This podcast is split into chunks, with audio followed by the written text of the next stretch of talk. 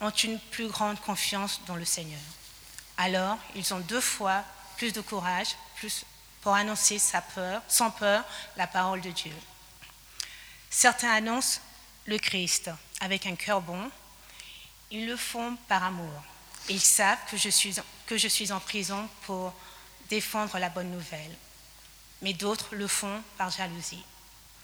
Ils veulent s'opposer à moi et ils annoncent le Christ pour passer les premiers, pour passer les premiers.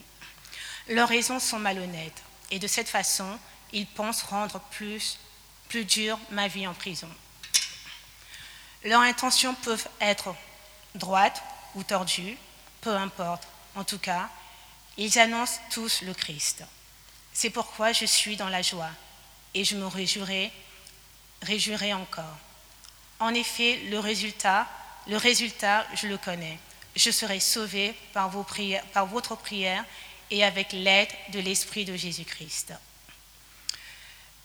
Je désire que cela arrive et je l'espère vivement. Je ne le regretterai pas, au contraire, je garde une grande confiance. Aujourd'hui, comme toujours, on verra en moi que le Christ est grand, soit par ma vie, soit par ma mort. Oui, pour moi, vivre, c'est le Christ. Et si je dois mourir, j'y gagne. Mais si en continuant à vivre, je peux faire un travail utile, je ne le sais pas, quoi, je ne sais pas quoi choisir. Je suis tirée des deux, de deux côtés. J'ai envie de quitter cette vie pour être avec le Christ et c'est en,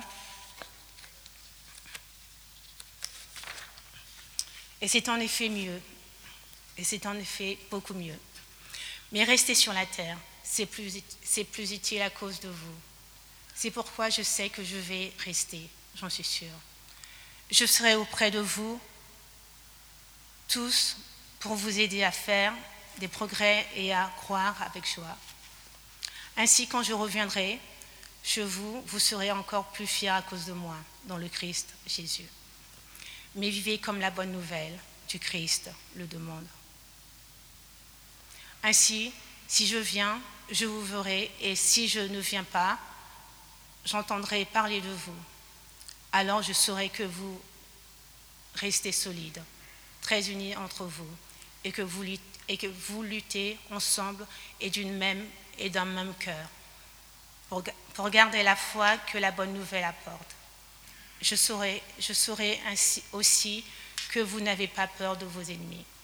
Pour eux, c'est la preuve qu'ils sont perdus. Pour vous, c'est la preuve que vous êtes sauvés, et cela vient de Dieu. C'est lui qui vous a donné non seulement de croire au Christ, mais encore de souffrir pour lui. En effet, nous luttons ensemble, nous luttons ensemble, vous et moi. Autrefois, j'ai lutté sous vos yeux et je continue à lutter, vous le savez.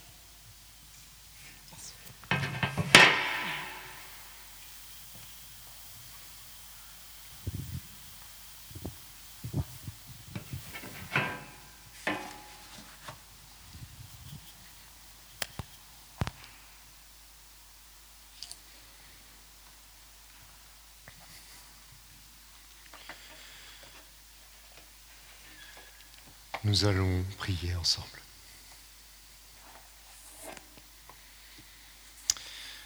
Seigneur, nous voulons te remercier ce soir parce que nous savons par la foi que tu es présent avec ton peuple quand il se présente devant toi. Merci parce que tu as entendu nos louanges, tu as été témoin de ce témoignage authentique que nous venons d'entendre. Et maintenant, nous nous mettons à t'écouter, parce que nous croyons que cette parole que nous lisons est vivante. Donc nous nous ouvrons à toi, Seigneur, pour que tu nous instruises, tu nous aides sur le chemin. Amen.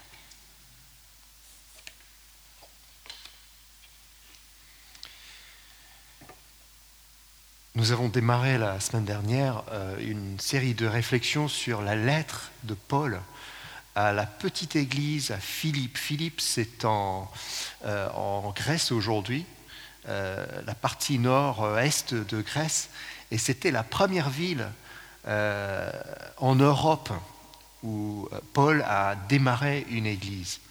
Et la semaine dernière, nous avons vu que c'était une église avec qui Paul était très très attaché. Il avait beaucoup d'affection pour eux.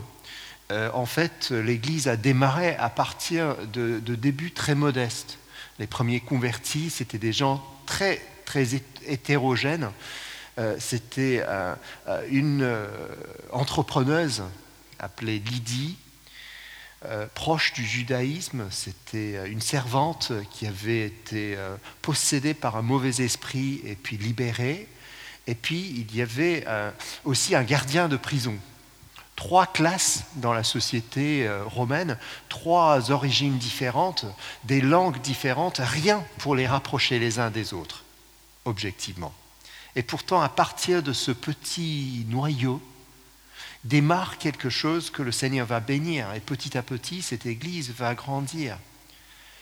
Et donc, dix ans plus tard, quand Paul leur écrit cette lettre, c'est une lettre d'amitié qu'il leur écrit.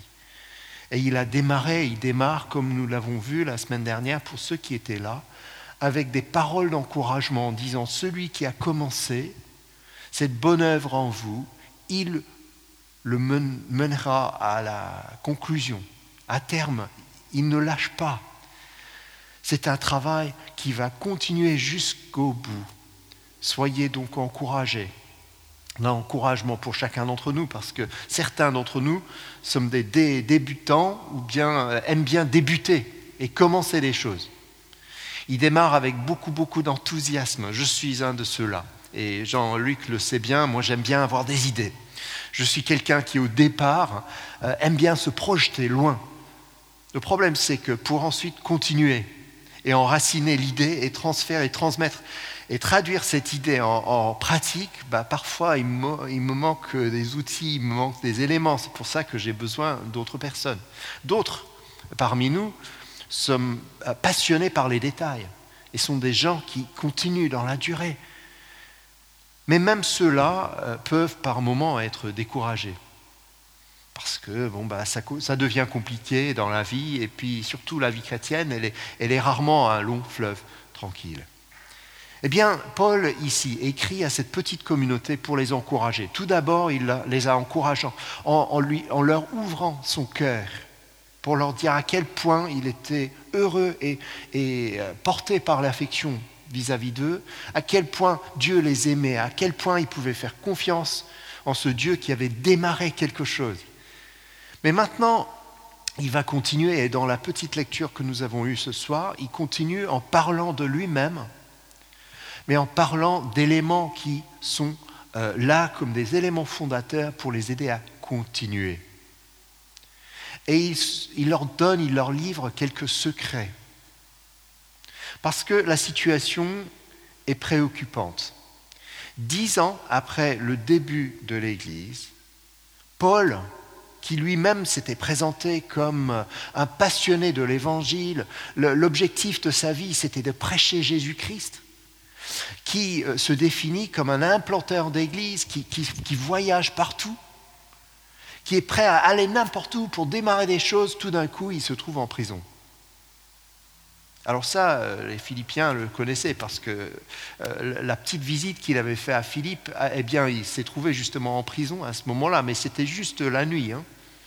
Passer la nuit quelque part, c'est pas trop dur, mais ici on pense qu'il était en prison à Rome, peut-être à Éphèse, on ne sait pas trop, mais c'est probable que c'est une période qui dure. En tout cas, suffisamment longtemps pour que la communauté à Philippe commence à s'inquiéter. Paul, dont la mission même, le ministère était défini par le mouvement, par le fait de prêcher, par le fait d'implanter, d'encourager, de, lancer, de semer, tout d'un coup, il se trouve euh, en prison, où il n'y a plus d'occasion de voyager il ne peut plus continuer son travail.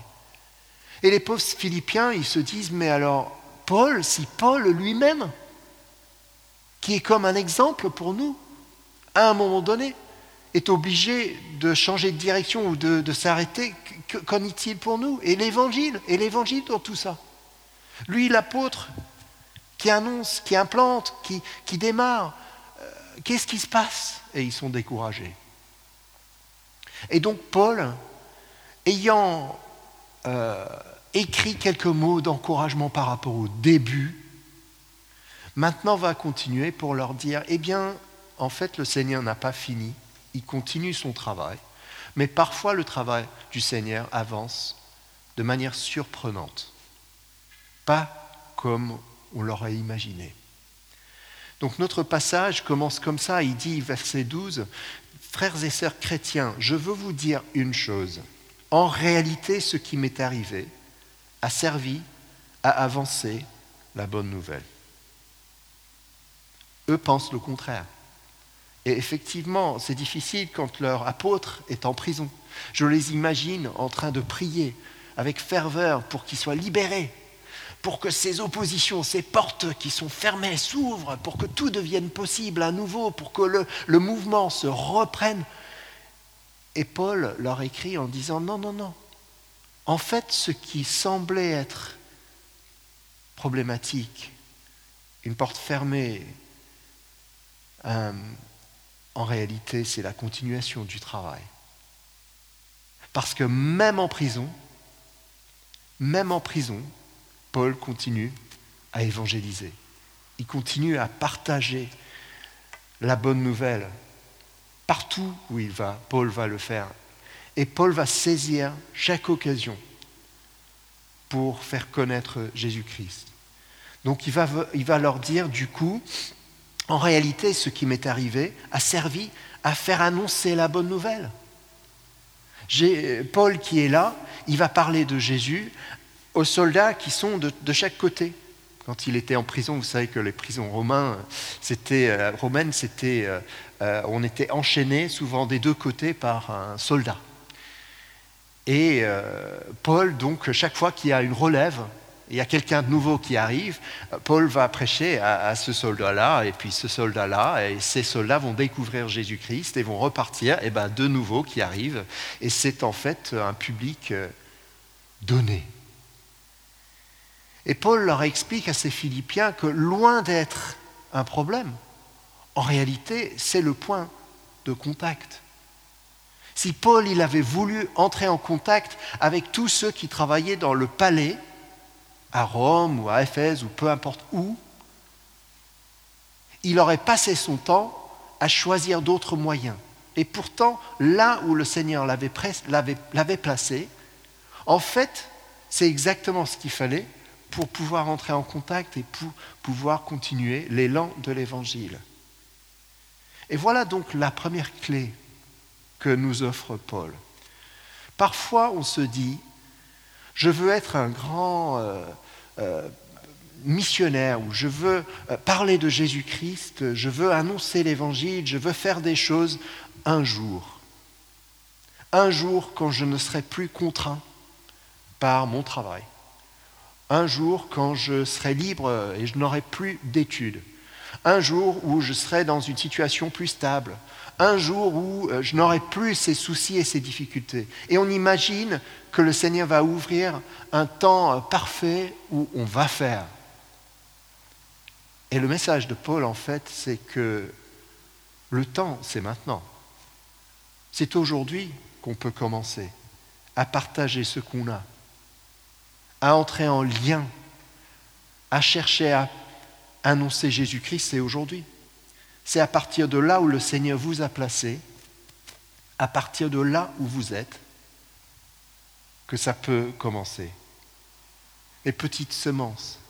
Alors, je ne vous imagine pas enchaîné à un soldat romain. Mais peut-être que vous avez l'impression d'être un peu prisonnier d'une situation que vous n'avez pas cherchée. Peut-être que vous vivez à côté de quelqu'un et vous avez énormément de mal à vous entendre avec cette personne. Peut-être dans votre lieu de travail, vous vous dites, mais il n'y a aucune possibilité, il n'y a pas d'ouverture, il n'y a rien. Eh bien, le premier message, le premier, le premier élément que Paul veut donner à ses Philippiens, c'est de dire que Là où le Seigneur l'a placé, c'est le début de la mission. C'est le début du travail. Chaque fois que le Seigneur ouvre une situation, c'est une situation potentielle pour agir. Et comme ça, l'élan continue. Ne soyez pas découragés par les circonstances. Vous savez que les circonstances, très souvent, on est, on, touché par les émotions, on, se décourage. Et Paul dit non, c'est pas ça. Ce qui compte, c'est servir le Christ, c'est annoncer et c'est saisir les occasions. Donc d'abord les circonstances. Et puis Paul va maintenir aller plus loin dans les versets 15 euh, et suivants. Il va, il va dire que ce n'est pas juste les circonstances, le fait qu'il soit en prison, qui est difficile. Apparemment, il y avait aussi des rivalités. Il y avait d'autres personnes qui prêchaient et qui profitaient du fait que Paul était en faiblesse pour annoncer Jésus d'une autre façon. Et euh, on peut imaginer Paul et certainement les Philippiens un peu bouleversés par ça. Les Philippiens dont Paul c'est le, le, socle de leur Église, c'est celui à qui c'est leur exemple. Et tout d'un coup, il y a d'autres personnes autour qui prêchent parce que Paul n'est plus là, il, ne peut plus occuper le terrain, donc il y en a d'autres. Et la réaction humaine à ça, c'est de dire oula, ils viennent pas de nous. C'est pas Paul, et en plus, ils prêchent, euh, avec de mauvaises ambitions, de mauvaises attitudes. Leurs impulsions ne sont pas bien. On voit bien que la manière dont ils vivent, ce n'est pas conforme à ce que nous avons reçu.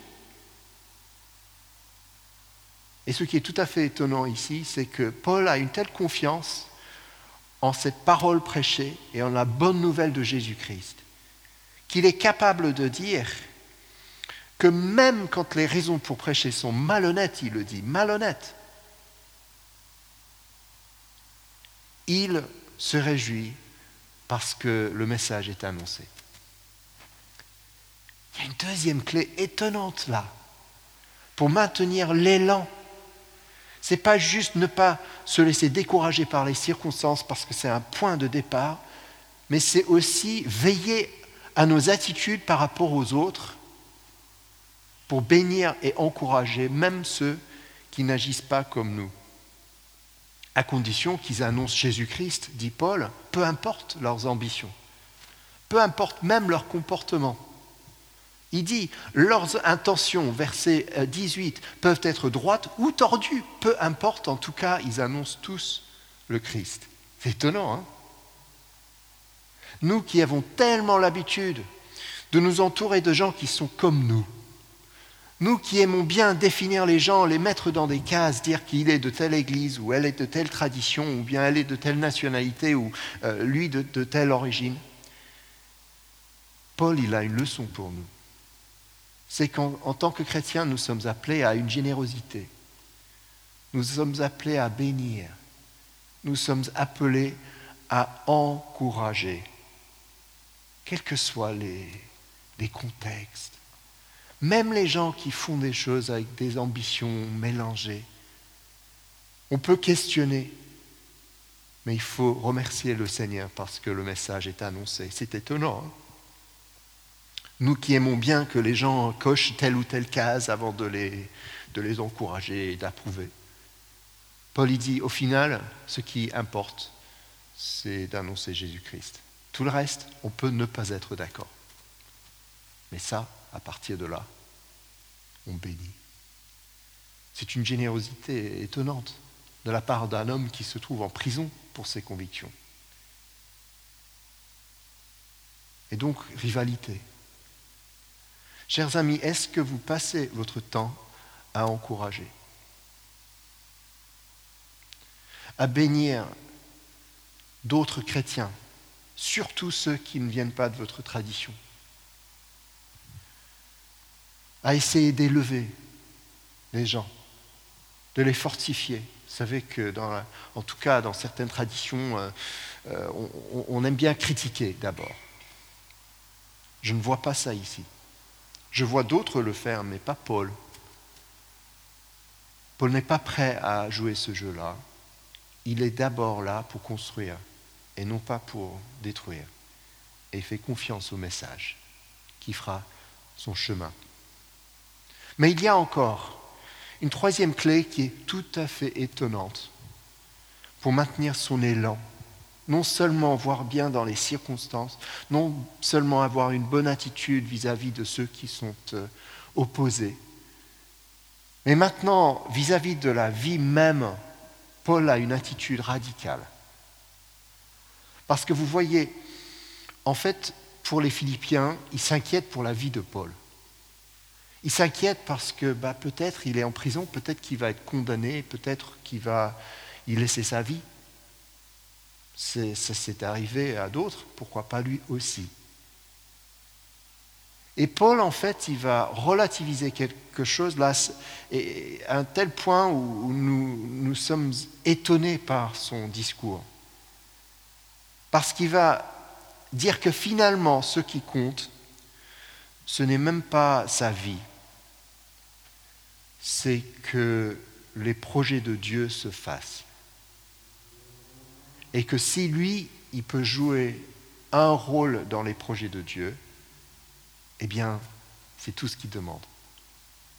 Et après, il est prêt à se retirer. Il peut même dire, pour moi, au verset 21, c'est un verset que parfois on apprend par cœur, pour moi, vivre, c'est le Christ. Et si je dois mourir, j'y gagne. Pourquoi est-ce qu'il dit ça? Parce qu'en fait, ce qu'il veut dire, c'est que si en vivant il peut servir Dieu, il veut le faire. Mais si arrive le jour où il a fait ce qu'il fallait faire, il est prêt à laisser la place à d'autres.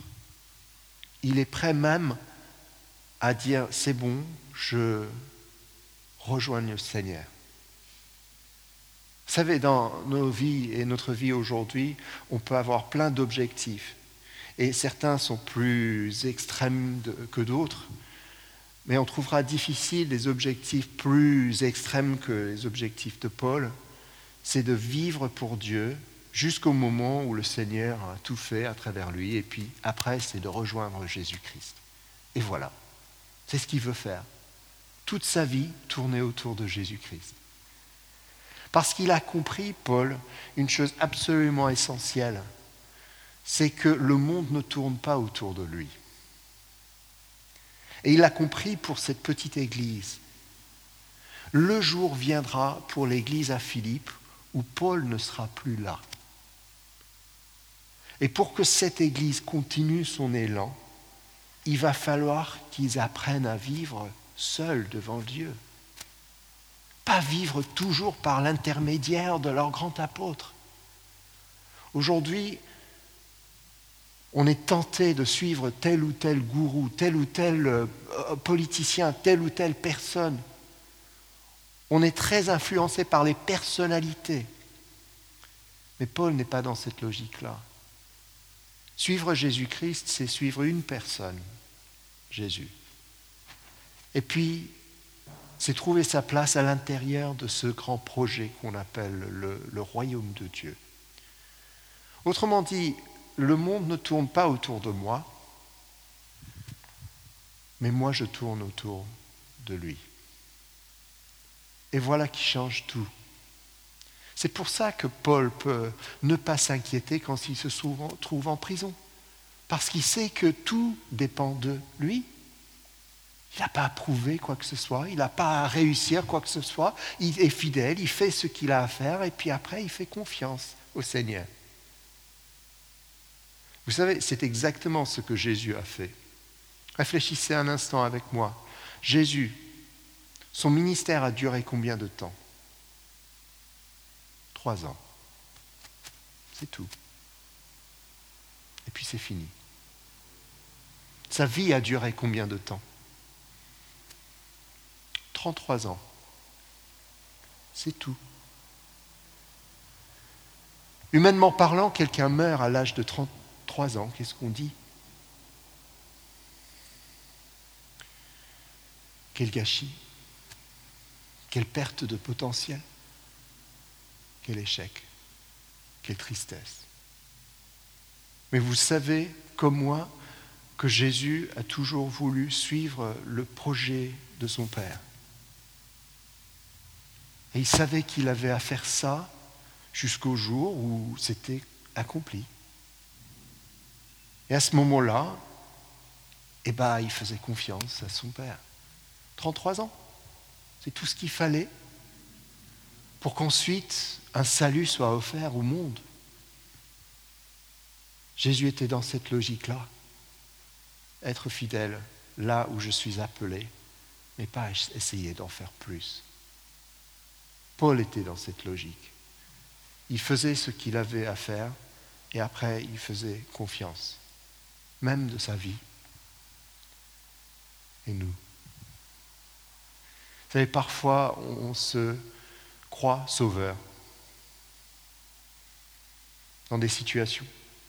C'est une grande tentation pour les pasteurs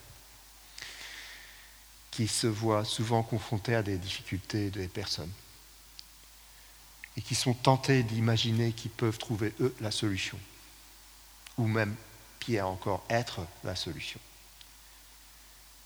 Mais vous savez qu'on apprend ici que la solution, c'est jamais une personne, sinon Jésus-Christ. Et que notre rôle, c'est jamais d'être sauveur, c'est d'être serviteur. C'est d'être fidèle là où le Seigneur nous appelle. Et voilà, chers amis, donc aujourd'hui, comment continuer notre élan. D'abord, démarrez avec ce que vous avez. Vous êtes peut-être en prison, mais c'est là que vous pouvez faire quelque chose. Ensuite, bénissez ceux qui sont autour, quelle que soit leur attitude. Et surtout ceux qui sont contre vous. Parce que Jésus lui-même a dit, bénissez vos ennemis. Et puis, faites confiance au Seigneur, même pour votre vie. N'essayez pas d'en faire trop. Faites-lui confiance. Allez jusqu'au bout pour le servir, mais pas plus loin. Parce que le Seigneur est maître. Chaque jour lui appartient. Levez donc vos yeux. Pour conclure euh, ce verset 27. Ce verset 27 où dans notre traduction c'est écrit simplement vivez, vivez comme la bonne nouvelle du Christ le demande. Mais en réalité ce mot vivez, en grec c'est le, verbe se comporter, comportez-vous euh, ou conduisez votre vie. C'est un mot qui était utilisé pour décrire la manière de vivre, la façon de vie, le style de vie d'un citoyen, un citoyen romain. Pourquoi est-ce que Paul emploie ce mot-là Parce que les Philippiens, c'était des citoyens romains. Mais souvent, ils étaient aussi citoyens d'autres réalités, mais ils étaient surtout citoyens romains. Ils étaient, ils étaient fiers de cet état-là, de cette réalité-là. Ils se ils s'habillaient comme des Romains, ils parlaient la langue romaine, ils obéissaient aux lois romaines, ils avaient des attitudes romaines, ils étaient fiers de ça. Personne n'était aussi fier d'être romain que ceux qui habitaient dans les colonies, et Philippe était une colonie romaine. Mais maintenant, Paul va leur dire, écoutez, vous êtes très bien, vous êtes des citoyens romains, mais vous avez aussi une autre citoyenneté qui est ailleurs, et c'est là que vous devez regarder. Et vous devez vous comporter comme des citoyens d'un autre pays. Un pays qui n'est pas Rome, pas plus que c'est Londres ou Paris ou une autre ville. Vous avez, dit Paul, et il le dira explicitement ailleurs dans cette lettre, une double nationalité. Vous êtes romain, mais vous êtes aussi chrétien. Et donc, pour continuer cet élan, vivez le Christ avec lui, à côté de vous. Cherchez à le partager. Restez prêts. Vivez comme des chrétiens, en toutes choses, même dans la souffrance. Gardez vos yeux fixés sur lui, ailleurs. Et voilà comment ils sont encouragés dans cette petite euh, partie de la lettre à tenir, à maintenir l'élan qu'il leur, est donné. Vivez, dit-il, comme la bonne nouvelle de Christ du Christ vous demande. Et oui, c'est une bonne recommandation pour nous aussi. Amen.